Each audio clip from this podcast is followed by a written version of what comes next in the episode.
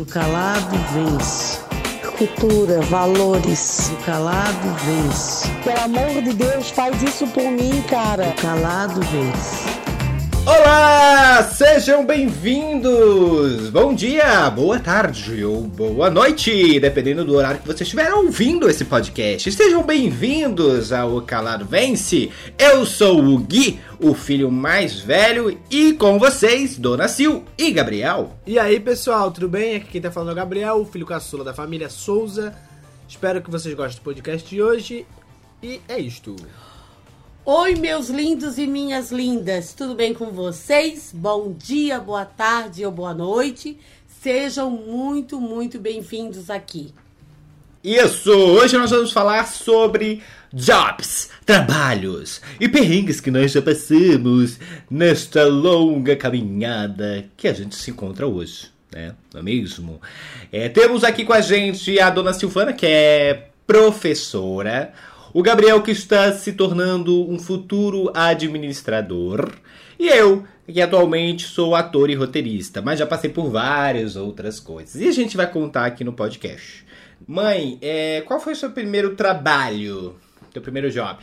O meu primeiro trabalho foi quando eu era adolescente que eu fazia trabalhos para minha avó. Ai, mãe, mas isso não é remunerado. Não, ai, não. Meu primeiro trabalho foi com três anos, um trabalhinho de escola. Ah, Ela me pagava?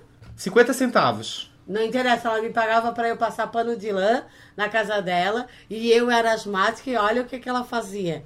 Ela, depois que eu terminava o serviço, me dava um copo de leite e o dinheiro. Mentira. Mas pra que um copo de leite? Pra, porque dizia que era bom pra. Porque a cera me dava alergia. Ela fazia assim, Gabriel. Ela, ela, ela descobria coisas pelas pessoas, né?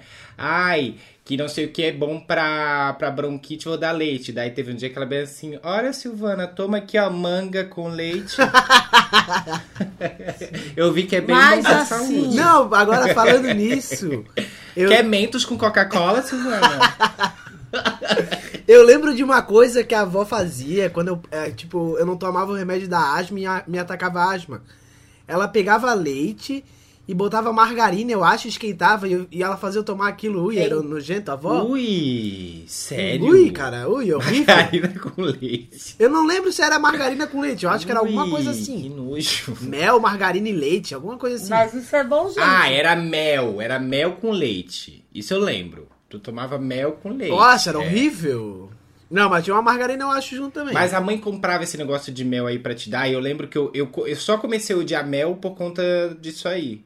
Porque ela lembra que a mãe comprava aquele negocinho pra ti, que era uma coisinha assim com vários ah, mel. sei, aquele saquinho. É, aham. saquinhos. E daí tu tinha. Tu gostava? Não, nunca gostei de mel. Engraçado, né? Mas olha só, eu acho que tu tem que começar a experimentar de novo. Porque eu também não gostava de mel, odiava, e eu comecei a experimentar e comecei a gostar. É, ele é, é uma opção pro açúcar, né, hoje em dia, né? Natural, Mais saudável, assim. é. Mais saudável. Total. Então, mas eu tô falando isso porque eu tô falando lá da minha trajetória, de como começou esse gosto pelo trabalho, né?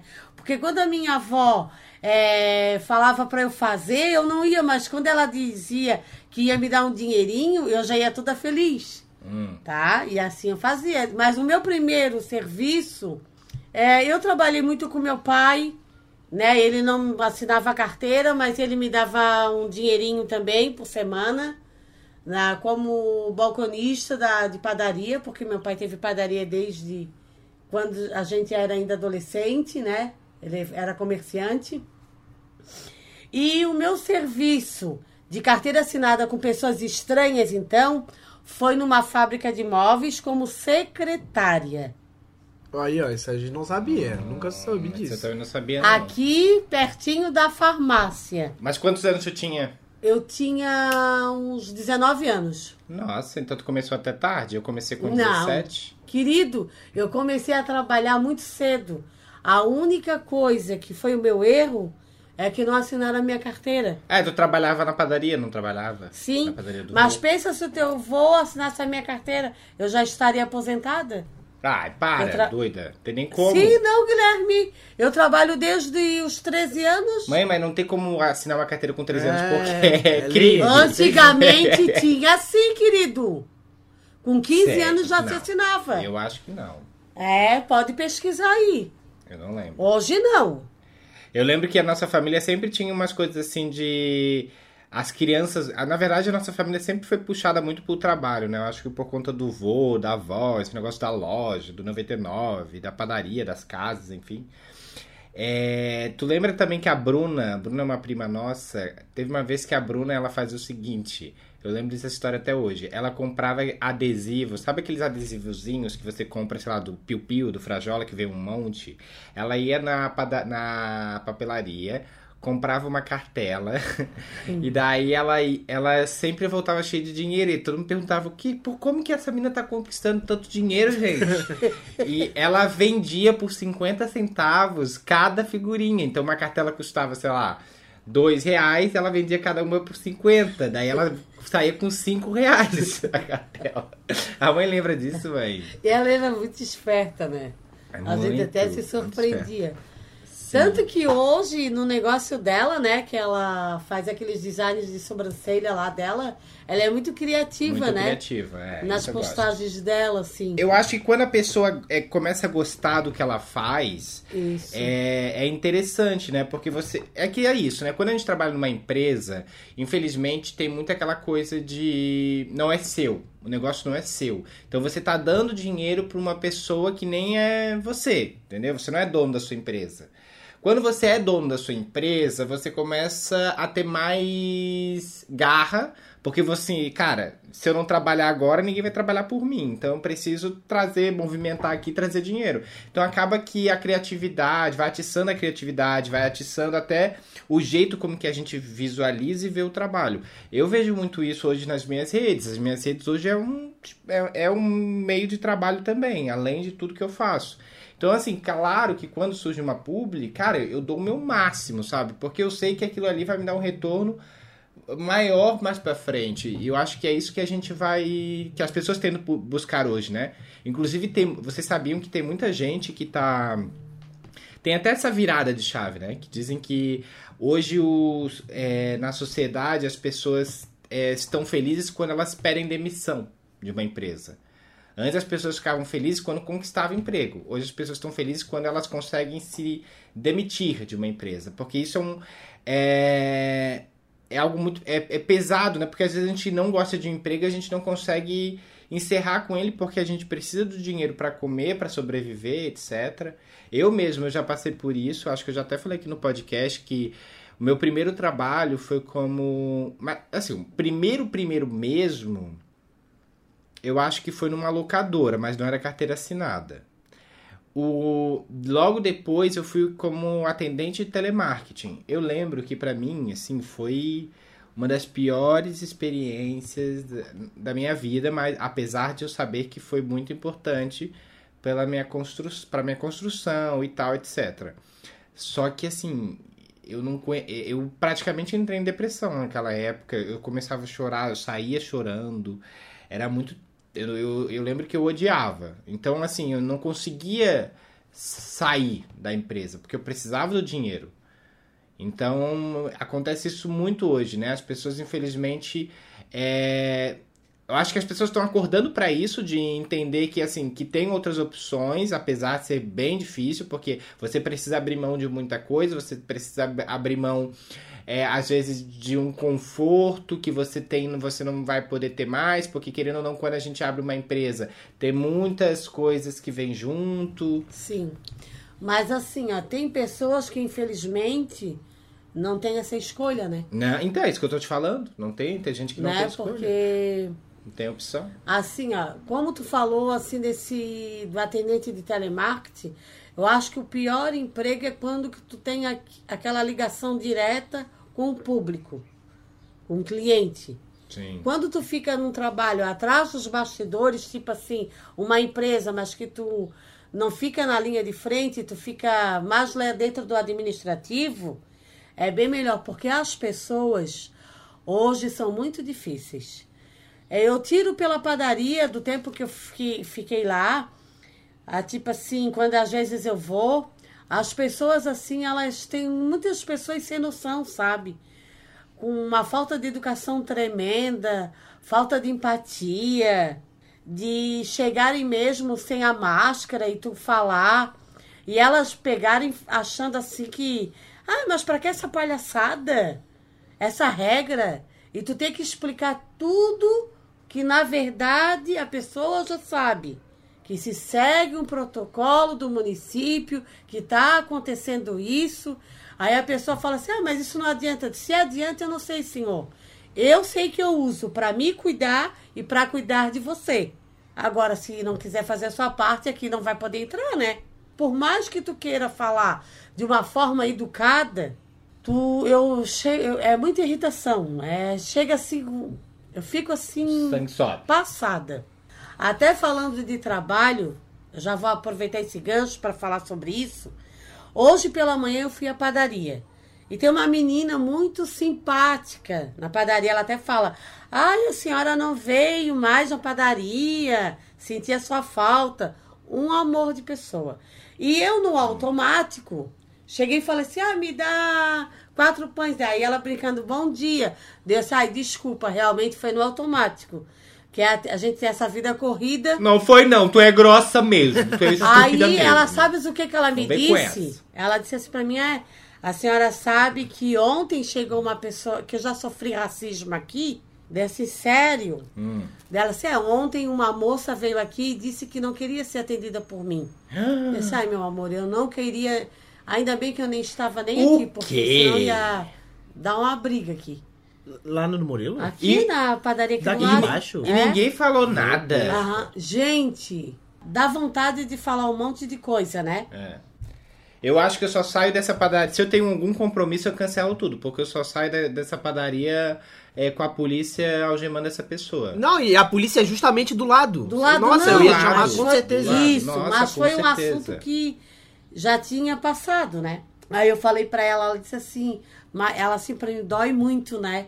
Deu assim, ó, eu nem sei o que te Tu falar. não perguntou o que ela fez? Ela ficou com medo, certo, de perder o trabalho? É isso? Não, ela disse, ela disse assim, ela me contou duas situações até. Ela é muito querida. Ela disse que falou dessa situação que ela queria ser atendida por, pela outra menina e ela foi. E ela disse assim: não, eu não lhe atendo mais. Quem não quer mais lhe atender sou eu. Daí ela disse que parece que a mãe da menina fez a menina ir lá e pedir desculpa pra ela. Que eu achei uma atitude. Ai, Porra, Nossa, é a mais, gente. mais infantil que existe. É, É. assim, ela pediu desculpa pra ela. Nossa, eu falo assim, enfia essa desculpa no. Aí ela disse que teve outra moça que pediu uma rosca e falou assim pra ela assim, ó, tu não tocou na minha rosca, né? Ah. Ai, gente, eu vou te dizer, eu tô tão enojada de viver nesse mundo. Eu- Aí eu fui na casa do meu, do, do, do meu pai e comentei com a minha sobrinha. Daí a, a Bia, meu Deus, tia, e a delegacia ali do lado. Sim, Bia, mas isso foi ontem. Talvez ninguém tomou as dores dela. Não tinha ninguém ali para tomar as dores dela. Porque tu achas assim, ó, que quando talvez nem o nem o patrão, ela não passou isso pro patrão. Cara, mas eu já tô cansado dessas pessoas que não se posicionam diante dessas crueldades com o próprio ser humano, né? Sim. Tem um ditado alemão que fala: se tem 10 pessoas num, sentado numa mesa e senta um nazista e ninguém se posiciona, quer dizer que tem 11 nazistas na mesa. Exatamente. É, é isso, né? Que cons- cala consente. Quem né? A gente não pode consente. dar voz pra essas pessoas. Por isso que eu super. Tem, uma, tem até uma thread. Uma thread não. Tem um.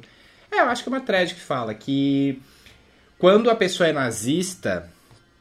É, eu acho que é, tem uma thread que fala assim: você, não tem problema nenhum você dar um soco nessa pessoa. Ou, tipo, entendeu? Você. é, te- eu acho que tem um site que se chama assim. Punch. Punch Your Nazi. eu não sei falar inglês, galera. Vou ficar faltando aqui pra vocês. Mas vou falar assim: é Punch Nazis. Deixa eu ver se eu acho na internet. Punch. Punch Anase. Punch né? Anase. Punch Anase o nome. Anase, é. Punch Anase. Que é só, assim, imagens de pessoas batendo em pessoas nazistas. E é isso, cara, porque assim, não tem como. na- é, ser nazista não é um. Ai, não é uma personalidade. Entendeu? É um crime. Você tá cometendo um crime. É uma parada surreal, é uma parada que matou muitas pessoas por conta do preconceito, por conta do racismo, por conta da homofobia. Enfim, hoje na nossa sociedade tem muita tem uma galera que se esconde atrás de discursos nazistas, assim, sabe? Sim, e, e- e recentemente teve um, um cara num apartamento aqui na, na Beira-Mar Eu ia falar Norte, isso agora. que a maioria dos nazistas do Brasil tem, é, é daqui da nossa região, né? Sim. Ele chegou e, e, e largou uma bandeira nazista, assim, tipo, na sacada, assim. E daí depois nisso- começaram, ah, é porque ele tem problemas psicológicos. Então vai preso, vai pro É, vai ah, internado. e quer botar problema em doença, pô? Mas assim, eu tô. Nós estamos vivendo num mundo doente, tá? Porque aqui em Florianópolis aconteceu uma coisa que me envergonha. Um menino, Ah, eu vi isso. tá? Um moço, acho que é 22 anos, essa história.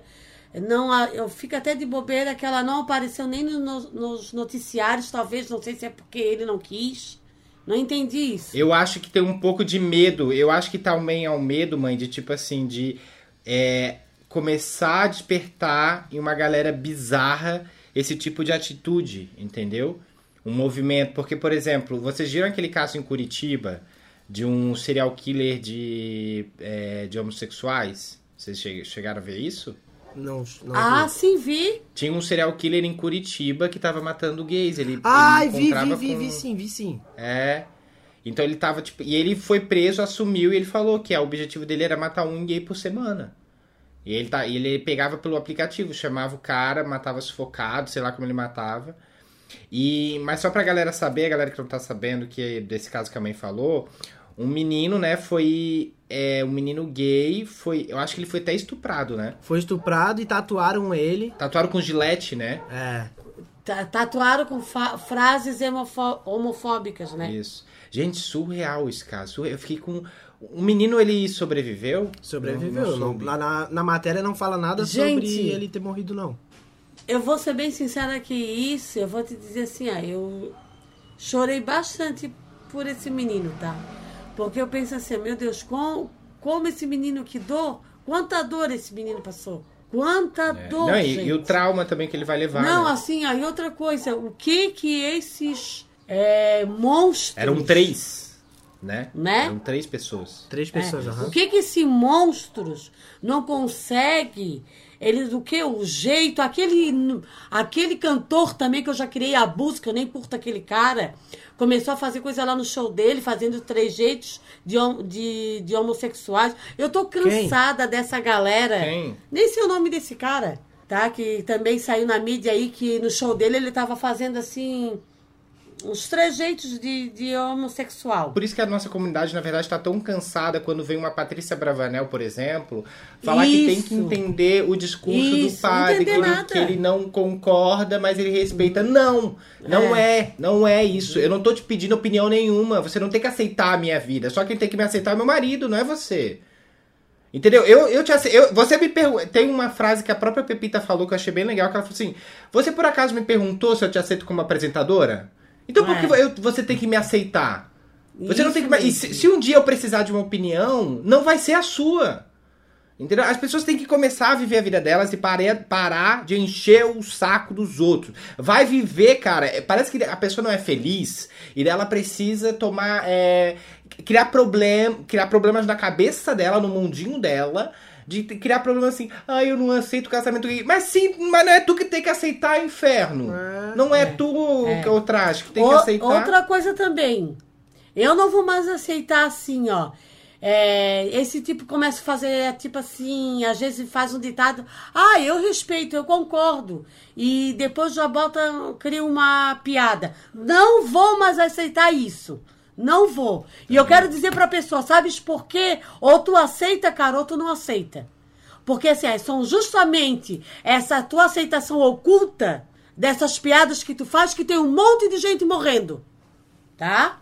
Porque é assim, ó, é por essas falas tuas que três caras pegam um, um jovem de 22 anos e, e começam a escrever frases homofóbicas. Porque é muito fácil dizer que aceita, mas assim, ó, ah, eu aceito, é o teu filho, mas lá na minha casa talvez não. Eu aceito, é o teu filho, mas se o meu filho anda com, anda- começa a andar, ele é hétero, mas ele tem uma amizade com um menino gay, ai, já corta aquilo ali porque não tá legal. Vai tomar banho, hipocrisia do inferno. É. Tô de Exatamente. saco cheio disso aí. Ô, a gente já vive num mundo que não dá mais pra se tolerar isso. E a Patrícia Bravanel, se eu tivesse seguindo ela, desculpa, eu sei que eu sou contra essa coisa de cancelamento aí, ó, mas isso não dá pra tolerar, não. Uma pessoa que tem uma opinião dessa e pensa assim, eu não quero seguir, não. Eu quero seguir gente que vai me agregar. É que fica se escondendo atrás de religião, gente. É. Meu Deus do céu. Tira a religião, quem você é, qual é o seu coração, o que, que você tem. Eu achei um cúmulo ela dizer assim, ó, como é que eu vou dizer pros meus filhos? É difícil. Pô, e ela tem um sobrinho, né, gente? Um sobrinho, se É, ele foi- ele Ai, super sei lá, eu criticou a não, ele atitude se dela, posicionou, né?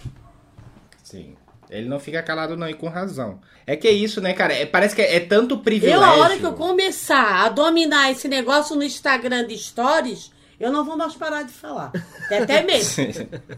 Tem até medo, porque a hora que eu, eu tenho uma insegurança danada de falar ali.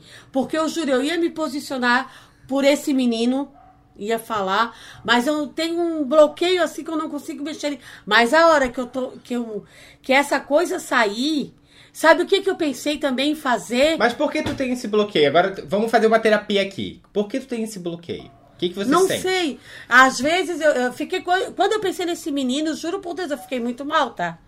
Por dias. E eu pensei assim, ó, meu Deus, eu- é, algo precisa ser feito aqui em Floripa. Talvez nós, mães, temos que sair, os filhos já saíram do armário.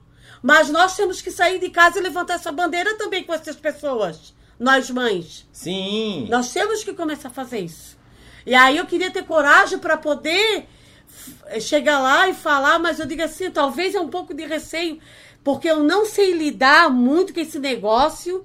De eu falo uma coisa e alguém vai dizer assim, ah, eu não concordo, é não sei o quê. Bolsonaro sou capaz de quebrar o celular. Então, Mas aí que é uma- bom, a já faz a limpa do teu Instagram. É. Eu tive uma Entendesse? ideia. Tu- sabe o que é o teu bloqueio, que tu já me falou? É que tu. É, é, talvez seja até um bloqueio um pouco que eu tenha. Mas tu ainda dá pra resolver. Porque é o seguinte: tu tem esse bloqueio porque tu tem muitas pessoas conhecidas no teu Instagram. Então tu se bloqueia pensando nessas pessoas, no julgamento, no que as pessoas vão falar, no que as pessoas vão te ver. Então por que tu não, faz não. o seguinte? Calma. Não, falo, só um pouquinho. Mas não Ué? é esse medo, não. mas qual que é o medo? Assim, é porque eu realmente não sei mexer, por exemplo, assim, ó. Quando tu faz um stories, tu tem, eu não sei como editar direitinho, mandar, Mas é só escrever. entendeu? Pô, mas aí pede pra mim, então. Porque assim, ó, vou te dizer assim, eu não tenho medo de me expor, porque assim, ó, primeiramente, quando a gente tá numa rede social, eu penso que tu nunca pode também, é, tu tem que ter opinião, mas eu acho que tu tens que ser, num, pegar um geral, né? Ah, Claro que tu vai usar como na primeira pessoa da tua opinião. sim. Mas se tu quiser que as outras pessoas entendam, a gente tem que começar também a colocar aquelas pessoas naquela situação. Pra rever, entendeu? Enfim, vai ter de trabalhar melhor isso aí. Porque assim, se tu quer usar e quer falar, gente, tu tá aí com a rede social na mão, é só fazer. E, e, e parar com essa coisa, tipo assim, ah, o que, que as pessoas vão pensar, julgar. Ah, quer saber, mãe? Tu, tu já tá num. Eu acho que a gente tem que parar. de- é difícil, tá? Eu não, tô dizendo, eu não tô dizendo que é fácil, não, porque eu também passo pelo mesmo. Mas a gente tem que parar de pensar, tipo, ah, o que os outros vão pensar? Ah, quer saber? Pensa qualquer coisa, tô nem aí porque vocês estão pensando. Nossa, nossa, se, se é de doer, como- é aquele teu ditado, né? Se é de doer um. O que é? Como que é teu ditado? Qual Se é de me doer um dente, É. que não continua. É isso? E daí não continua o ditado? Não, por exemplo, se uma pessoa não fala comigo, não gosta de mim, daí eu falo assim, ah, se é de me doer um dente, que ela não fale comigo. Ah, tá. Entendi. Ah, então tá certo. Mas tá, voltando. Gabriel, seu primeiro job, como que foi? Conta pra gente. O meu primeiro job foi quando eu, eu tava no terceiro ano. Hum. É, daí eu trabalhava bem ali do lado da, da escola mesmo. O que que era? Era. Eu ficava mexendo no Excel, fazendo planilhas ali pra, pra um, um órgão público. Tu aprendeu lá tudo ou tu aprendeu antes? Não, a Ah, planilha já sabia mexer já. É. Por ter o computador em casa, né? E daí eu cheguei lá, eu ficava carimbando o processo. Era um trabalho de. Como é que é? Instituto. Instituto Nacional de Reforma Agrária. E daí tu tinhas que ver as famílias que mandavam as fotos do. Das Mas fazendas. foto? É, mandava Ah, fotos da tá. fazenda, dos produtos que eles Dos hectares, tinham, né? dos hectares, das terras deles. Ah. Daí era basicamente isso. Mas tu gostava? Ah, eu não gostava nem desgostava, porque só ficava ali fazendo planilha e conferindo se tinha o documento no processo ou não. Ah, Era um trabalho bem fácil, sabe? Era quatro horinhas também, Sim. às vezes não tinha nada pra fazer. É um estágio. É, estágio. No estágio. Eu trabalhei também numa. Eu lembro que eu trabalhei numa. é, eu trabalhei em agências de publicidade, né? Por conta da minha faculdade, que eu sou formado em publicidade. Mas antes eu fazia estágio numa agência de formatura. Isso até foi engraçado, né, mãe? Porque isso foi bem coincidência. Eu lembro até hoje desse dia. Eu tava buscando um trabalho, daí a mãe deu uma. Daí a gente tava passando assim de carro. E daí uma amiga da mãe, né, que era a Sabrina, tava ali, tipo, no ponto esperando, daí a gente parou, Bina, vai pra onde? E daí ela ia pro mesmo caminho, daí ela entrou no carro e falou que estavam precisando de uma pessoa pra design, Ah, dessas lembro. coisas, né? Muita coincidência, né, mãe? Daí assim, eu falei assim, Bina, tô procurando. E daí na mesmo dia, eu acho que na mesma semana É, seguinte. por a isso que é bom ser bom pros outros. é. Na semana seguinte eu tava trabalhando lá e eu lembro que foi super legal trabalhar lá. É, porque era diferente, era um clima legal, porque era uma chefe, eu nunca tinha tido uma chefe, eu gostava de ter chefes mulheres. Eram todas elas eram mulheres, né? Era a Bina, outra menina e ela. E eu lembro que a, a Maria Fernanda, que era minha chefe, ela, ela curtia muito o meu trabalho porque eu sabia editar. E na, naquela época, né, era muito difícil quem sabia editar. Eu aprendi a editar porque eu, enfim, eu mexia muito na internet, eu gostava de buscar fazer videozinho, assim, de- do nada. Então, eu lembro que foi um trabalho muito, muito legal. É, Mas deixa eu perguntar pra vocês. Hoje, de todos os trabalhos que vocês já tiveram, qual que vocês sentiram que vocês tiveram mais experiência que vocês têm hoje? Apesar de ser muito ruim, apesar de ter sido ruim pra vocês. Aconteceu isso já? Pra mim foi, foram dois trabalhos. É, um foi na lanchonete, quando eu trabalhei na lanchonete do Murilo. É, eu- Murilo é nosso tio. É, o Murilo é nosso tio. Assim, ó, eu aprendi muita. Eu não sabia cozinhar, não sabia fazer nada. Quando eu cheguei lá, eu comecei a fazer lanche, eu comecei a aprender a cozinhar lá. Eu, fiz, eu comecei a aprender um monte de coisa sobre comida, assim, sabe? Sob pressão também. Sob pressão também. Me irritava bastante com o Murilo. Fora isso, né? O Murilo é- Já aprendi como era ser um chefe chato já. Nossa, não, mas o Murilo realmente, o Murilo. não- Eu, eu trabalhei um dia com ele pra nunca mais. Não, é, Nunca um- mais. O Murilo, gente, eu quero falar pra vocês que ela é o meu irmão. E a mãe vai na mesma linha, tá? Mas ele é uma pessoa que ele é uma pessoa maravilhosa, boa de coração, mas ele não faz por mal. Eu tenho certeza que o que ele faz pra ti é pra poder te ensinar, é pra dizer assim, olha, mais tarde tu vai precisar, tu podes ter certeza. Não, eu- O- é o que eu não, faço. o Murilo é um cara super do bem, né? É. Super de boa. Só que eu acho que falta nele ainda o olhar de. É porque ele sempre nasceu com um olhar de empreendedor, de empresário, por conta da vida que o vô deu pra ele, a vida que a avó e o vô deu pra ele- deram pra ele. E faltou um pouquinho do olhar do funcionário. Gestor, é, de gestor, de É, saber. entendeu? Isso, isso eu acho que falta. Isso. Falta um pouco esse olhar assim. Porque quando o empresário ele quer sugar tudo do funcionário, sabe? E o funcionário ganha muito pouco pra ser sugado. Ele confunde, ele brinca muito com os funcionários e quando ele quer falar sério, ele quer de- cobrar do funcionário, ele já não consegue.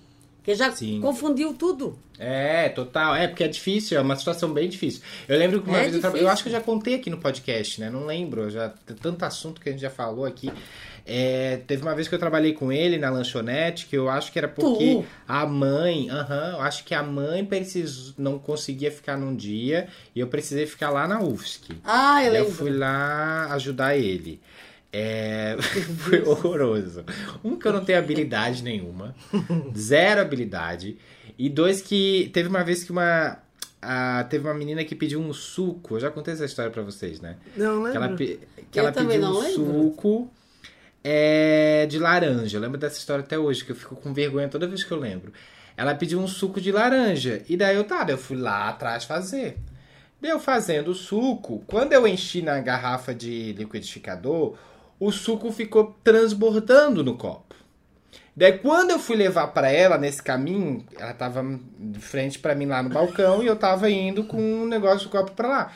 Automaticamente, automaticamente, gente, na minha cabeça, quando tava tipo eu levando e tava transbordando, eu tomei um pouquinho pra não derramar.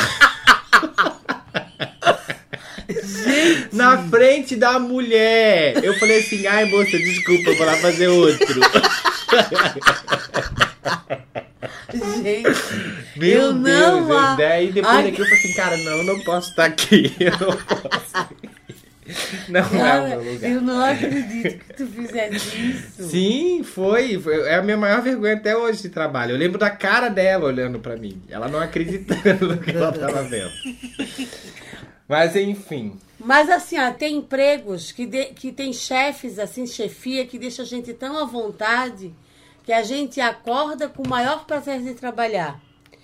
Eu trabalhei num lugar também, na verdade, que como eu tenho problema de asma, eu sempre levava o meu nebulizador. Então eu sempre trabalhei em dois lugares também para poder dar conta da minha faculdade. E eu acordava às 5 horas da manhã para chegar lá às 7 horas em Jurerê, que eu trabalhei numa creche. E teve, eu era auxiliar de ensino. Auxiliar de ensino era assim. A, a, a gente só vai para a sala na ausência do professor. Se ele falta, tu assume a sala. Aí, se ele não, não falta, tu fica lá na direção, fazendo parte do administrativo. E teve um passeio por perto que a professora ia levar as crianças. E ela precisou, daí ela disse assim: Ai, será que tu pode ir comigo? Eu disse assim: Não, até posso. Mas hoje eu tô tão atacada da bronquite, é para caminhar muito. Porque senão eu levo o meu nebulizador, se tiver uma tomada por perto, eu ti- eu tinha que parar. Às vezes eu parava no centro, parava em alguma loja, pedia para usar a tomada. Aí a diretora, daí a moça que trabalhava ali falou assim: não, não vai. Deixa que outra pessoa vai, porque se tu não estás bem, viesse trabalhar doente. E o que me deixava muito segura é que do lado da creche tinha um posto de saúde.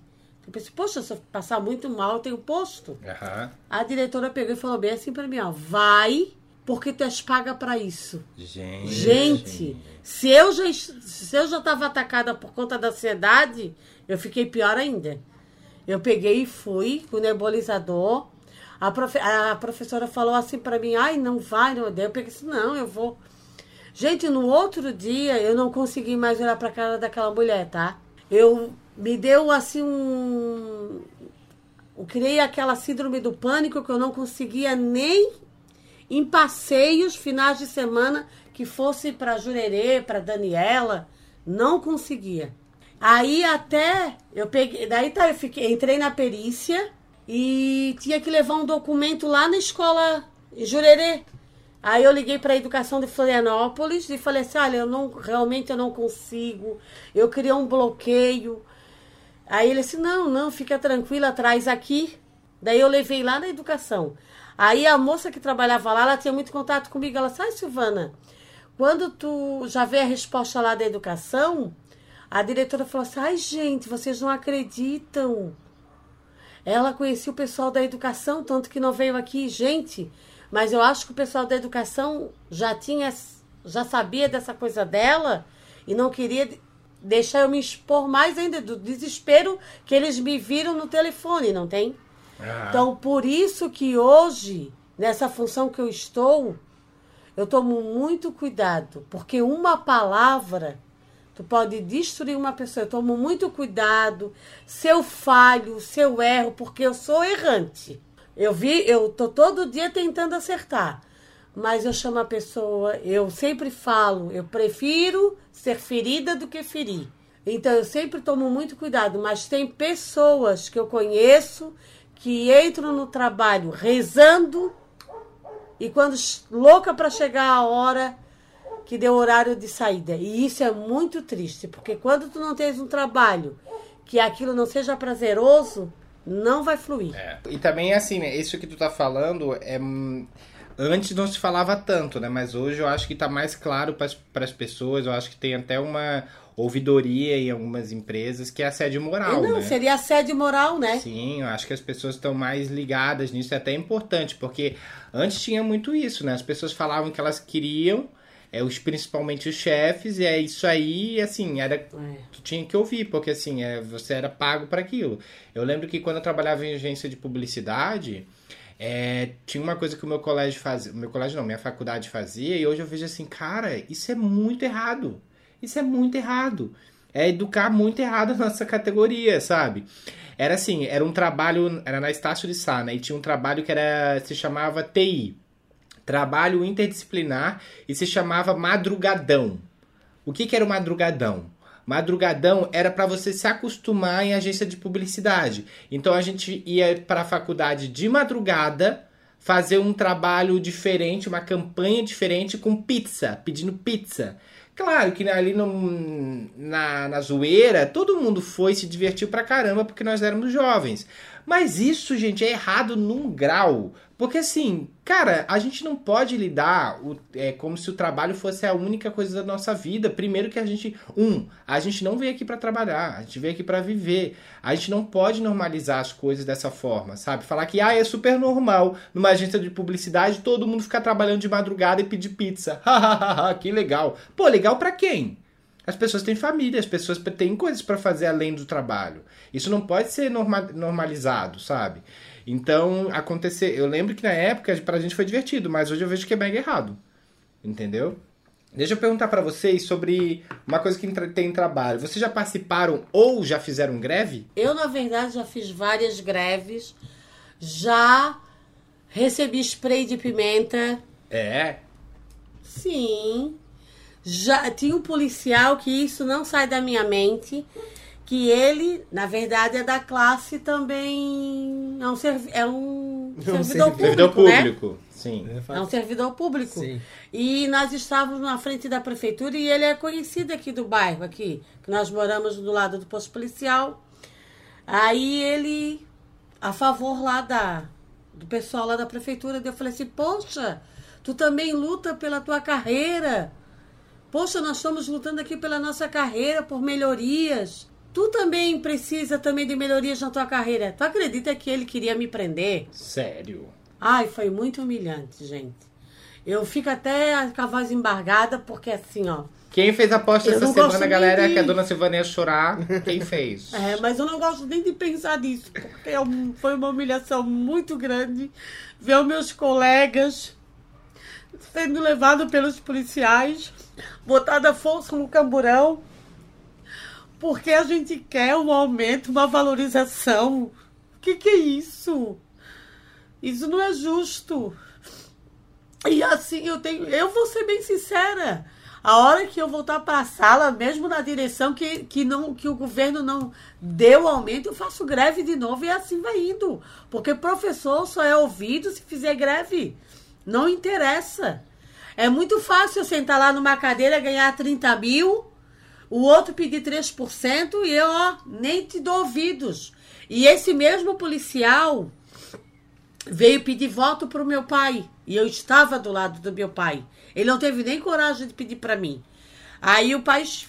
Porque eu não ia também destratar ali na hora, na frente do meu pai. Aí o meu pai disse: Não, mas eu vou falar com a minha família. Daí quando ele disse: Seu pai, Comigo, tu não precisa pedir porque ele fez isso, isso, isso. Parece, ah, eu não vou pedir nada. Porque, assim, gente, é, é humilhante, assim, ó. É aquele spray de pimenta. É, é algo assim. Mas foi ele que jogou em ti? Não, daí foi outros policiais, tá? Ah, tá. Chamando a gente de.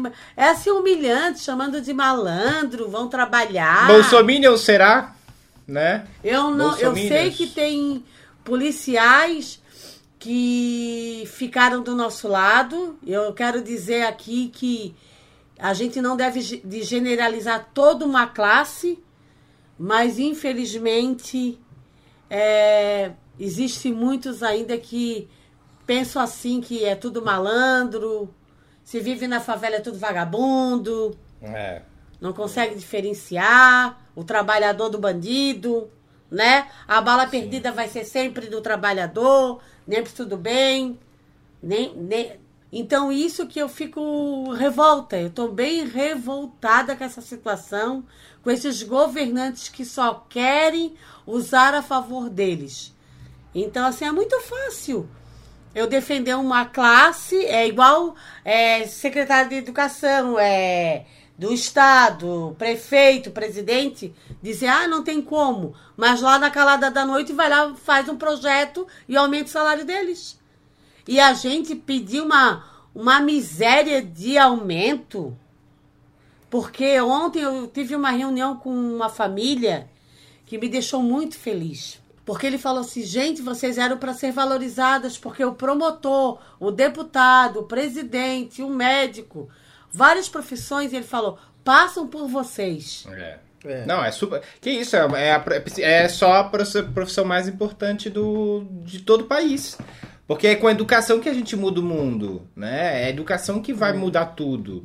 Não tem como, gente, um país é, é, ser desenvolvido sem educação. Não tem como. É a educação que desenvolve o ser humano, que desenvolve uma sociedade. Porque é com a educação que você que o ser humano começa a primeira um a desenvolver o seu cérebro e entender é, as coisas de uma, uma forma mais clara e você também ter um livre arbítrio, né? Porque é isso, quando você é uma pessoa que não tem muito estudo, que você in- infelizmente é uma pessoa mais ignorante para a informação, você acaba ouvindo pessoas que podem te manipular, entendeu? E a gente vive numa sociedade que é muito manipulada. A gente vê pelo, por esse governo que consegue enganar muita gente. É muito. Gente, assim, as coisas acontecendo, assim, claramente, e as pessoas estão cegas. As pessoas, elas só. É isso, tá certo. As pessoas não se questionam, elas não leem uma matéria. Elas questionam até o jornalista que estudou para estar ali. Elas preferem pegar informação no zap. Então, assim, de fato, a gente tá. A gente, a educação que vai mover isso aqui tudo. E se a gente não der né, colocar o, o professor onde, no lugar que ele precisa e deve estar, isso nunca vai mudar. E assim, ó, a greve, na verdade, ela existe mesmo nas re- repartições públicas, né? Na privada tu vai embora, né? Tu faz greve. Não, mas se na privada, se for uma geral, é difícil eles mandar todo mundo embora. Que não Mas é ter difícil. dinheiro na. É difícil porque eles fazem uma pressão. Não, mas. Então, mas as deixa eu te falar uma pessoas- coisa. É, quando eu trabalhei na Activity, eu lembro disso até hoje. Eu entrei num momento bem conturbado, que tava entrando em greve, que a galera tava entrando em greve. Só que quando numa empresa privada, as pessoas têm um meio que assim escolha, sabe? Será que quem vai fazer greve e quem não vai? É, Eu lembro que tinha muito essa escolha, tipo, quem vai e quem não vai. Eu, na época, eu nem fiz porque eu tinha, tava entrando, era recente, e eu sei que ia, isso ia me prejudicar, porque com certeza eles iam mandar os mais novos embora. É, e daí eu lembro, assim, que quando. a- Eu lembro eu chegando com a minha mochilinha, assim, todo mundo gritando, fora Activity! Fora Activity", Gritando lá. E eu com a minha mochilinha passando do bem de todo mundo, e todo mundo. Uh, uh! E eu assim, É, ai, mas assim, calma, eu só preciso do meu salário pra ir pra balada. Mas é difícil, sabia? Porque quem vai pra luta, luta por ele e luta pelo aquele que fica, né? É. Exato. É difícil, exato. entendeu? É por isso que, assim, é, pessoas que fazem revolução são muito importantes. Por isso que o Tiradentes hoje, ele recebe todas as homenagens possíveis, porque é isso, ele foi um grande revolucionário, entendeu? A gente tem que ovacionar essas pessoas que botam, que lutam pelo direito dos outros, na verdade, não pelo seu, seu próprio, né? E assim também, eu penso que nós estamos vivendo num momento, né, que a gente vê essa fala todo momento de uma, ah, estamos vivendo numa ditadura, não é aquela ditadura, mas a gente está no caminho dela. E assim, uma coisa que eu penso para as pessoas não ficarem dormindo, vamos acordar.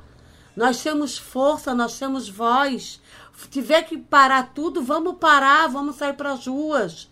Vamos lutar, porque quem manda é o povo, não é essa galera lá. A gente tem que ter isso. A gente tem que ter essa clareza. A gente vai estar lutando por mim, pelo aquele, pelo aquele cara que não teve estudo, que sai de casa, que ganha um salário. Talvez ele não possa fazer sair para as ruas porque a classe menos favorecida é que é prejudicada, mas nós que somos mais instruídos, podemos fazer isso por essas pessoas. Então, assim, ó, a gente não pode se calar mais, gente. Não, nós temos que começar a se posicionar, porque se a gente começar com esse comodismo, que tá bom para mim, eu penso que assim, que empatia é essa? Entendeu? É, tem uma coisa que é, que é até importante a gente falar, porque a gente fala muito de governo aqui, né? E a gente tem um público que é muito do Sul e a gente sabe que o, o Sul majoritariamente vo- votou, né? E é um público mais de direita. né? Ele votou no Bolsonaro. A gente é muito importante deixar claro aqui que tem um é, para as pessoas entenderem que nós lutamos pela democracia. A gente não tem partido político aqui, nós não Pois é, definimos, nós não nos definimos como petistas. Obviamente, a gente é mais voltado pela é, pelos direitos da esquerda, né? Pelo que esquerda prega, porque a esquerda, querendo ou não, é um partido progressista. E quando a gente fala de progresso, a gente precisa pensar que o futuro não pode continuar a mesma coisa, que o futuro tem mudanças e a gente sempre busca pelas mudanças, pelo progresso, pelo, por tudo isso. Então nós concordamos com, é, com o Estado progressista, entendeu? Então não é um partido aqui. Então quando a gente vê que um partido ele flerta com o fascismo, que é o que acontece hoje com o governo do Bolsonaro, a gente é totalmente contra. Tem que ser contra. Você tem que ser contra. Qualquer pessoa tem que ser contra, porque a gente tem que estar num Estado democrático. A gente tem que lutar a vida inteira pela democracia. Porque se um dia você não lutar pela democracia, você achar que não tem que ter ditadura, no fim, quem vai se ferrar vai ser você. Você que tá ouvindo e ficou calado, entendeu? Então, por isso que é importante você levantar a sua bandeira, por mais que você fique pensando assim, ah, mas eu não quero o PT de volta. Cara, ou é isso, ou você pode sair de um Estado democrático. E você e viver numa ditadura. O Brasil já teve é, ditadura no, em 64, gente. É só vocês estudar, é só as pessoas estudarem história. Foi um, foi um, foi bizarro. As pessoas morriam torturadas, torturadas. As pessoas não tinham direito de, de livre arbítrio, de escolha. Vai ter outros candidatos. É porque as pessoas acham assim, ó. Se tu, se tu não é Bolsonaro, as pessoas já entendem que tu é Lula. Entendeu? É, esse é, um, é, é, acho que as pessoas têm que começar a parar de pensar em Lula. A- é, o Lula não tá no poder, o Lula não tá no poder, o Lula não, não tá nem tendo eleição agora, não é nem um ano de eleição ainda. Então, assim, esquece Lula, gente. A gente tem que pensar no como o Brasil está hoje. O Brasil hoje é, recusou 53 vezes um e-mail de vacinas, onde a gente receberia vacinas a 50% do valor, do valor que os Estados Unidos pagou a gente pagaria muito menos que os Estados Unidos pagou. Então, assim, a gente tem que começar a olhar para o nosso é, para o que está acontecendo, entendeu? Porque não adianta é, o, o presidente do país nitidamente querer ter feito uma imunidade de rebanho, né? E, e ter ignorado as vacinas e agora chegar falando assim, vamos na vacina sim, hein, galera? Isso aí, vamos vacinar. Cara, não tá claro para você, não tá claro o que tá acontecendo, entendeu? Então a gente tem que ficar muito, tem, tem que pensar muito em quem votar, tem que é por isso que eu falo, eu sei que política é um assunto chato, eu também não gosto. Mas a gente tem que pensar muito em quem a gente vota. A gente tem que entender muito sobre os poderes, né, que os poderes que existem no, na política, para a gente entender um pouco mais sobre ela, né, sobre o poder executivo, legislativo, judiciário. A gente entender o que cada um faz, a gente saber e lembrar em quem a gente vota. Isso é um erro meu também. Eu não lembro de 100% em todas as pessoas que eu voto. Isso é um erro meu. Eu, como cidadão, preciso saber. Mas assim, Guilherme, é por essas falas, assim, às vezes, assim, ah, eu também não gosto de política. Política é um, troço chato. Quando tu vai debater política com alguém que ele não te respeita a tua opinião, é até chato, porque tu não chega. Tu não chega no bom senso nunca, entendeu? No consenso nunca. Sim. Mas eu vou dizer para ti assim, ó, que a política é importante, nós respiramos política todos os dias. Talvez por essas pessoas que se omitem a saber mais de política, entender mais de política, é que a gente tem governantes desse tipo. Porque vai qualquer um, vai esse que está ganhando. E tu, se, se, tu começar a entender o que, que é política, é bom, é importante isso. E a gente até vê que se fala em política dentro da sala de aula né? Mas é não vem de algo que seja lá desde pequeno. Total. Né? Então, quando um professor vai lá falar de política, contar da história, todo mundo entende que ele está defendendo o PT e isso, isso gera um desconforto. Nós não estamos aqui para PT, para PL, para PSDB, eu não tenho partido nenhum. Eu quero um governante que pense no povo. Eu quero um governante que lute pelo menos que o menos favorecido e a classe é, burguesa tem o mesmo valor diante de uma sociedade. Eu quero um governo que olhe pelas pessoas que estão lá na favela, que eles não, não sejam tratados como to- por, por iguais. Que eles sejam. Entendeu? né? Que eles sejam tratados por iguais. Eu quero um governo que trabalhe políticas públicas dentro da educação, da saúde. Porque se o SUS não tivesse essa fila de espera, porque é tudo uma roubalheira, nós, é o melhor plano de saúde que o Brasil tem. Nós temos excelentes médicos dentro do SUS. Os melhores tratamentos dentro do SUS. Mas é muita roubalheira desses caras. É muita roubalheira. De todos os âmbitos, né? Sim, e isso. Então, por isso que eu digo, tem que se entender política. Desculpa, mas a gente respira política todos os dias. Desde a hora que tu sai da, da tua casa, que tu vá no supermercado e volte, tu tem respirado política. É Isso isso, é aí. Só pra gente encerrar o assunto né, do, sobre o trabalho, é, só deixa eu perguntar pra vocês pra eu entender, tá? Não, não vamos se alongar, porque daqui a pouco a gente já precisa ir pros comentários dos, dos ouvintes. O home office, como que foi pra vocês? Ou como está sendo, né? O home office, pra mim, eu prefiro até estar no presencial, porque é algo que. o presencial é, é trabalha- diferente, né? É outra coisa, né? Ainda mais pra mãe que é professora. Acho que é o É, principal. bem. Porque tu tem que resolver coisas às vezes que tu não estás lá, tu tá- não tá vivendo aquilo lá. É. É bem mais difícil, eu acho mais trabalhoso. Mas, enfim, para as professoras também tiveram que lidar com isso, que graças a Deus agora estão voltando, mas a gente ainda tem muito no, professores no remoto. É algo que a gente teve que se adaptar, né? Sim. Ô, Gabriel, tu chegou a trabalhar no home office? Não, eu tava trabalhando no monitoramento da prefeitura, né? Onde a gente fica monitorando a- as câmeras da cidade. E a gente alerta pra polícia caso aconteça algum crime, algum acidente, né? Aham. E daí, por conta da pandemia, eu tive que sair por, porque eu sou de grupo de risco, né? Sim. E daí, desde então, até pra conseguir emprego na- nessa pandemia tá difícil. Mando currículo todos os dias e raramente é. Mas uma hora vai dar certo. Mas eu não, eu não, Não cheguei a pegar esse âmbito do home office, não. Mas acredito que no começo deve ser aquela. Aquelas mil maravilhas. Mas depois deve ser tão desgastante que, tipo, ficar em casa. É, querendo ou não, tu fica preso também, né? É, eu trabalhava já de home office, né? Antes do, da pandemia. E eu lembro que eu já tava ficando bem. Eu tava numa fase bem. Eu, eu, eu cheguei a ficar com depressão, né? Tanto que eu fui. Eu cheguei até a tomar remédio de antidepressivo e tal. E pra mim, esses remédios antidepressivos não funcionaram. Foi horrível. Foi horrível, foi horrível. Eu lembro até hoje. Eu falei assim: nossa, eu não vou tomar esse negócio, tá me deixando muito pior. E, enfim. Mas hoje eu- consigo encarar de uma forma mais de boa, mas eu concordo com vocês. ah, é, Às vezes é um pouco. Saudade um pouco de viver olhando na cara das pessoas, sabe? Principalmente quando a gente trabalha com humor. Eu vejo que às vezes eu quero fazer umas piadas, e é importante a gente soltar criatividade assim, fazer piada e rir, etc.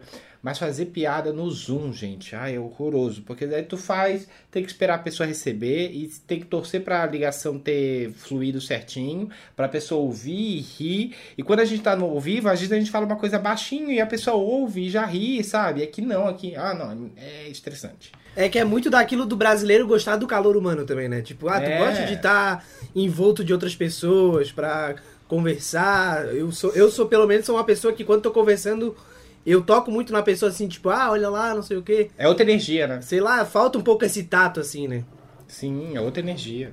Eu e quando tu mais. tá no serviço, às vezes sexta-feira, né? Tu quer sair, Sim. tu já. Ah, vamos em tal lugar, já vai. É, Isso já hoje- parte direto, total. Enfim, tá acabando, galera. Eu espero que esteja acabando. Aqui, segundo o calendário, eu vacino dia 7 de setembro, no feriado. Tu vai a primeira? É, 7 de setembro. Vocês vão- já, vão tá ter, já vão ter tomado, né? Só em agosto, daí a Vamos segunda. tomar segunda, dia 13 de agosto. Vocês podiam vir aqui me visitar, né? Depois de ter vacinado as duas. Uhum. Sim, com certeza. Então, fechou. Vamos lá, então, para os comentários dos ouvintes. A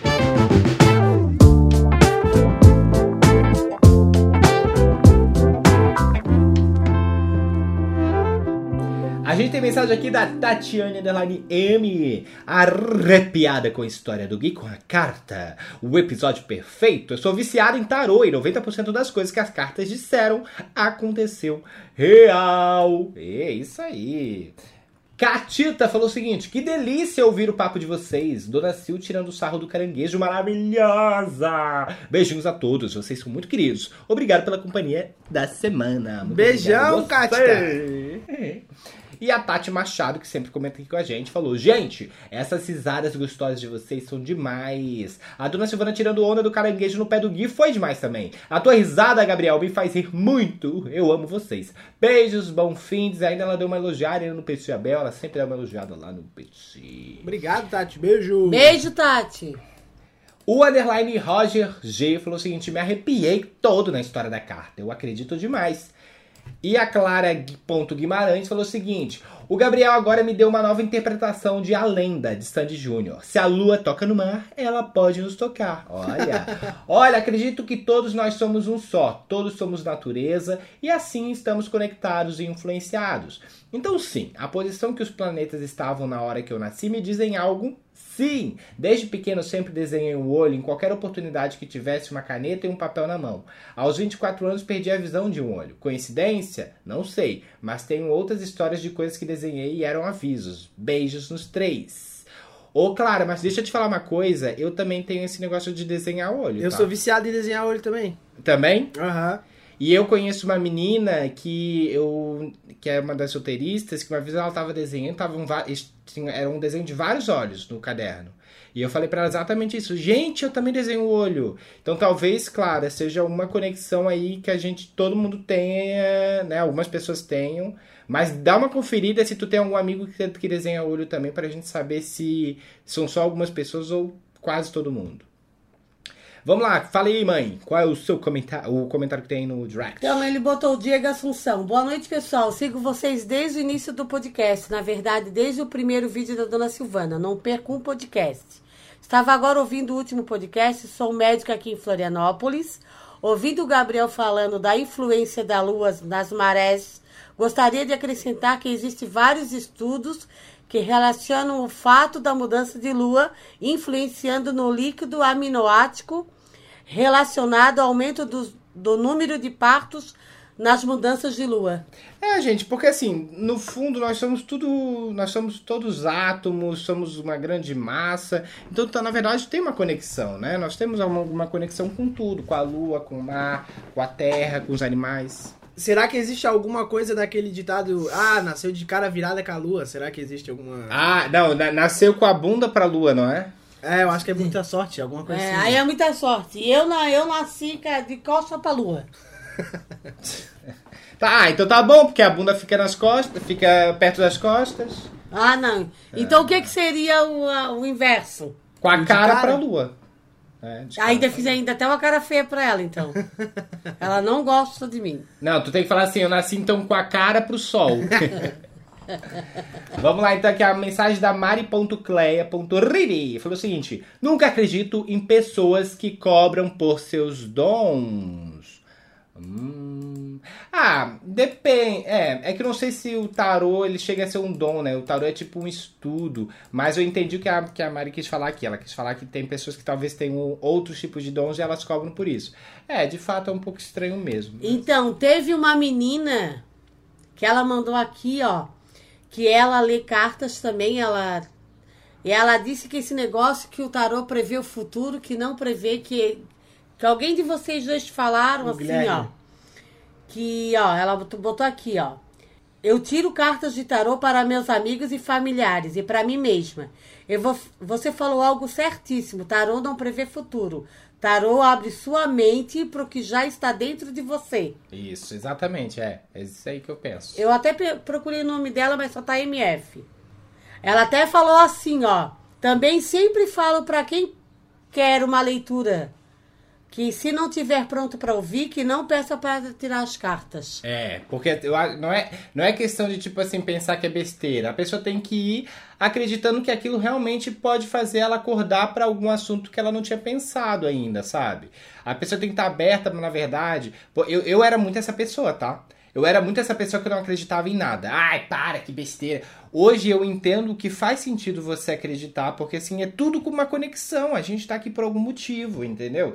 E, e não necessariamente que a carta tem um poder, nossa, ela virou ali a carta, ela se transformou em outra carta para te dar uma mensagem. Não.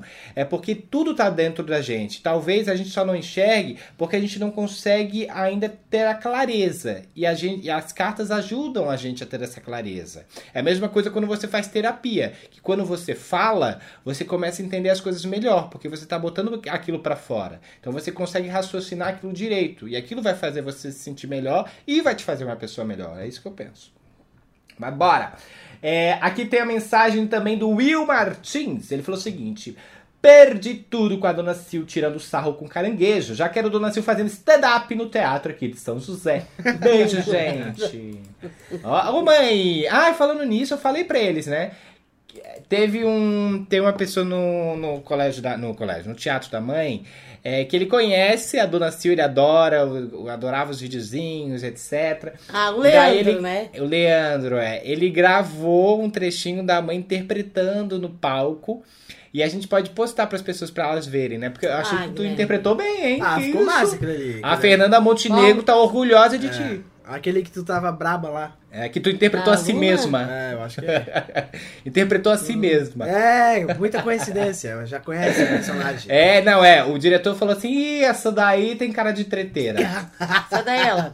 Quando ela manda eu interpretar a braba, eu amo. Eu tiro todas as minhas angústias, as coisas mal resolvidas e coloco pra fora. Ó, a Tayane. A Tayane Lima falou o seguinte: Eu até acredito em signos, mas não naqueles ascendentes que as pessoas falam, por exemplo. Eu sou, leo... sou leonina e alguns amigos não acham que eu tenho as características e perguntam qual é o meu ascendente para justificar. Mas eu me acho bastante leonina, sabe? Não que isso seja uma coisa boa. então, eu já Guilherme, conversei, quando Tayane. que tu vai me dar o meu mapa astral?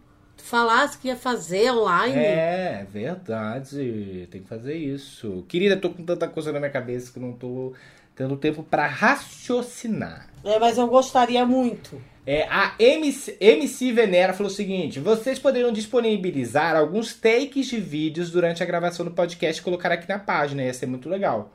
Uma boa dica, a gente pode começar a gravar aqui o Skype. Semana passada eu até gravei um trechinho no início. Podemos fazer? Tem que ver como é que a gente vai fazer. É só botar a gravar aqui no Skype, eu fiz isso e deu no certo. Skype, aí tem que botar a câmera melhor posicionada e tal.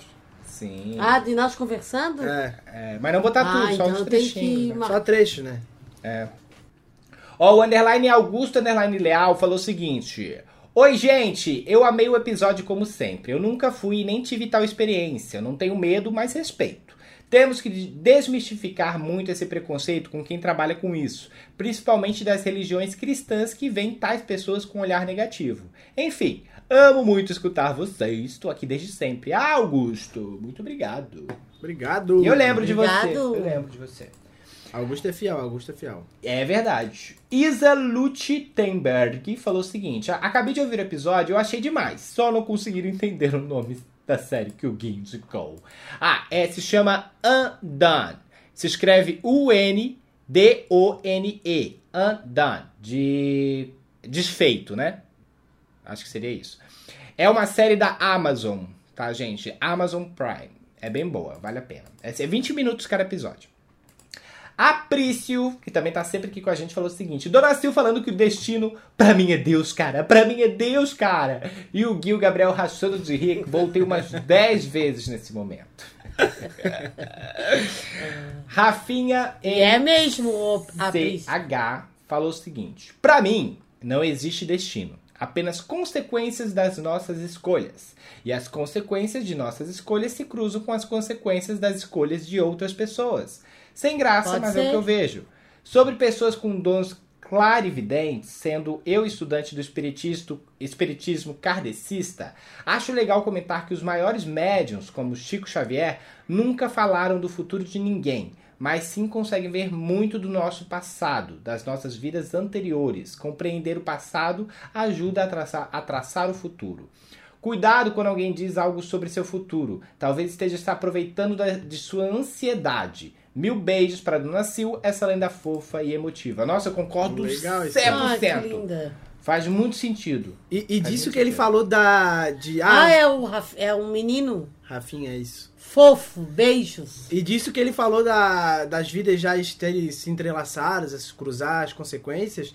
Se eu não me engano, tem um ditado, acho que é chinês, que quando tu nasce, tu já tá predestinado a conhecer várias pessoas. Tipo, quando tu nasce, tem um, uma corda que tá ligado entre várias pessoas do mundo e tu e essas cordas que tu tá, tipo, ah, se tá em outra pessoa, tu tá predestinado a, a conhecer ela em algum momento da tua vida, sabe? Sim. É, que é, que é mais ou menos o destino, só que ele tá falando ali que é uma coisa meio de conexão, né? Eu também acredito um pouco nisso também. Aham. Chantala falou o seguinte: Eu amei o, me- o episódio e me identifiquei muito com o que o Gui falou. Eu sempre me esforcei muito, mas parece que o destino foi me mostrando os caminhos a seguir e sinto que estou onde deveria estar. Adoro vocês, família! Beijos desde Servilha, na Espanha! Olá, Beijo! Arroba Gezinha Carol falou o seguinte: ouvindo atrasado o episódio 60, e eu curto bastante economizar como uma boa capricorniana que sou, kkk. Minha última aventura de investimento deu errado. Eu fui investir no fundo de investimento meses antes da pandemia estourar. E eu perdi um dinheirinho, infelizmente. Ué, pra compensar que esqueceram o calado vence na retrospectiva do ano passado, compensar agora com essa nova. Eu escuto toda manhã de quinta, sim, amo. Ah, é verdade. Olha só, tem uma coisa. Primeiro, quero falar um negócio. Eu acho que fundo de investimento, Gezinha, você consegue recuperar, tá? Dá uma olhada nisso direito, porque tem um. Eu acho que tem um. Será que eu tô falando besteira? Posso estar falando o, o- outro, pode ser me confundido. Mas eu acho que dá pra recuperar, porque tem um, um termo que os bancos precisam te devolver até um determinado valor. E esse valor é alto, é coisa de 150 mil. Então eu acredito que você não, teve, não deva ter investido tanto assim. Então dá uma olhadinha nisso, tá? Mas assim, é bom ela procurar um advogado e ver. É, não, total. Até pra entender, porque fundo de investimento. Talvez ela É. tenha falado errado também. Pode ter sido outro fundo. Ou eu que estou me confundindo, mas enfim. É, mas isso é legal que ela falou também daqui do. Que ano passado, né, a gente não esteve nas retrospectivas das pessoas. As pessoas até falaram que ouviam e tal, não apareceu de ninguém, nem na nossa. E agora eles estão com uma. Não é uma retrospectiva, mas é, eles lançaram é uma parada pra você ver o que que você ouve no momento especial, uma parada assim, e a gente tá aparecendo em várias pessoas. Daí tu pode Várias fazer um jantar entre três cantores que tu ouve, né? Isso. Pode montar um jantar dos sonhos, alguma coisa assim. Isso. E a gente tá aparecendo em várias pessoas, estão marcando a gente. Muito legal. Muito obrigado, gente. Continuem marcando, por Obrigada, favor. Olha, Pedro. ô, quem que tá cuidando do Gratidão. Instagram do Calader? Tem que compartilhar esses stories que as pessoas nos marcam, hein? Fica de olho nisso, mãe.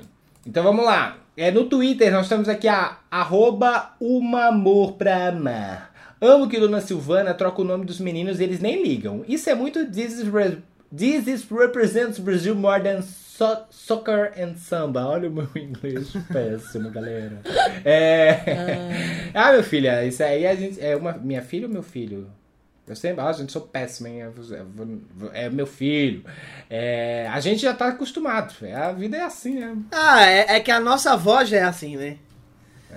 A avó começa, ô, ô, ô, ô guri, ô guri. Ela é- já troca, nem fala o nome, só fala guri mesmo. E a mãe já tá indo na mesma linha já. Eu, eu achei engraçado que eu olhei o perfil dele agora. É, ele é. Eu não sei se é ele ou ela, porque é uma, uma conta fã do Jorge Matheus. E daí eles têm vários é, memes da Dona Silvana, do Calado Vence, muito fofo. Sério. Mas enfim, vamos. Aham, ele, tá, ele compartilhou ali. É, vamos aqui pra mensagem do arroba Léo Andreoli, que tá sempre aqui com a gente também. Colocando o calado vence em dia e já tem um novo argumento que serve pra qualquer situação. Não vem confundir a minha mente, não. Silvana Dona 2021. É, aqui a gente tem mensagem do Felipe Luigi. Ô Guilherme, como você nunca ouviu falar da influência da lua em nós? Como Gabriel disse, nosso corpo é 70% composto por água. Inclusive, nosso cérebro também tem muita água. Então, quando a lua muda de fase, influencia no comportamento. Por isso, pessoas com transtornos mentais mudam um por conta da fase da lua e antigamente diziam que pessoas com transtornos eram chamadas de pessoas da lua, ou algo assim. Além disso, a lua interfere muito na gravidez, já que a placenta tem água. Os médicos falam muito a respeito disso. Olha, que interessante. é. Ei, e será que aquela novela Mulheres de Areia, que é aquele menino que tinha problemas Lua? e Tonho da Lua.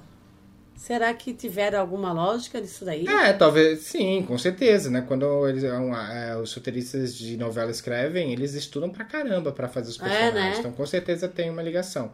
Eu sou uma pessoa que eu amo ser chamado. As pessoas, meus amigos falam, né? Nossa, o Guilherme viaja no mundo da lua, né? Porque eu, sou- eu tenho esse jeito meio doidinho que eu adoro pensar em diversas coisas, mas é isso, esse é meu jeito e eu gosto até. Mas tu Vamos viaja lá. demais, né, Guilherme?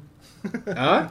Meu Quê? Jesus Cristo. O quê? Viagem demais, ela Tu falou. viajas Ah, demais. mas eu gosto, né? Eu gosto. Ultimamente tu tá viajando Eu vim aqui demais, pra tá? viajar, minha filha. Eu vim aqui É, pra viajar. Eu não vim aqui a Ultimamente tu tá passeio. viajando demais Eu já. vim aqui Acho pra bom tu voltar viajar. pra terra. Aham, não. Que É. pra Terra? Pra que eu vou pra Terra se tem 7 Eu não sei o Guri tá com trilhões 30 de outros anos, planetas? tá com umas loucuras. Ah, mas eu sou Quer assim. viver a vida, mãe, tá certo? Ah, eu quero viver assim. Eu quero viver assim, Ah, doidinho. não, vai eu não viver quero só ser... trabalhando, trabalhando. É. Às vezes a gente pensa... Eu- Vai, vai, eu vai. Quero Fala, ser, fala. Eu gosto de ser assim.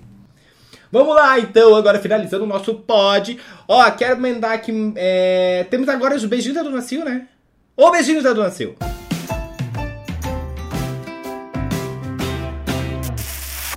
Então, meu primeiro beijinho vai pra Carol. Beijão, sua linda. Beijo, Carol. Beijo, Carol.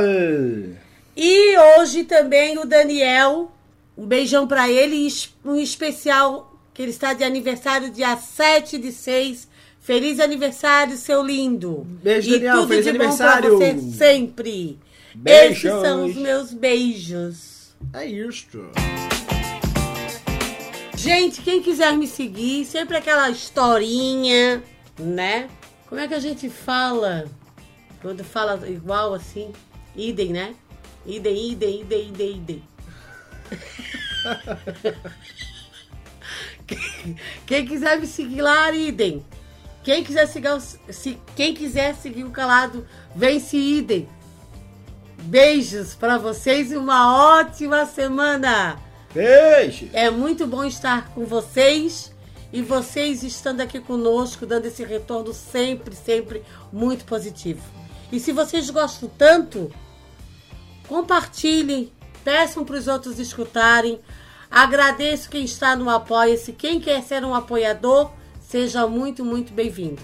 Tá bom? Passa o link já, já que falasse. Qual é o link? Apoia-se. Apoia-se, apoia, apoia-se, Não, apoia.c apoia.c barra. barra o calado vence. É- Fechou, galera? É isso aí, pessoal. É Quero nóis. agradecer a todo mundo pelo episódio de hoje. Eu quero. É isso aí, pessoal. Obrigado aí pelo episódio de hoje. Vou me despedindo aqui também. Quem quiser me seguir lá no Instagram e no Twitter é Gabriel Buchelli. Um abraço pra vocês. Uma ótima semana a todas, a todos, a todas e um forte É beijo. a todos. E eu vou ficando por aqui também. Um grande beijo. Até semana que vem. Aos namorados, namoridos, casados, que estão em um relacionamento. Feliz Dia dos Namorados. É isso aí Ah, mesmo. é. gente. Feliz Dia dos Namorados para todos os E namorados. para os eternos namorados, eu deixo o meu beijo especial. Tá? Bora ser feliz. Bora pedir uma pizza, jogar conversa fora, namorar. Não importa a idade. Amem, pessoal, amem. Amem. Amem É mais isso o aí. próximo. Beijo, galera. Até semana que Beijo. vem. E Vamos. toda forma de amor vale a pena.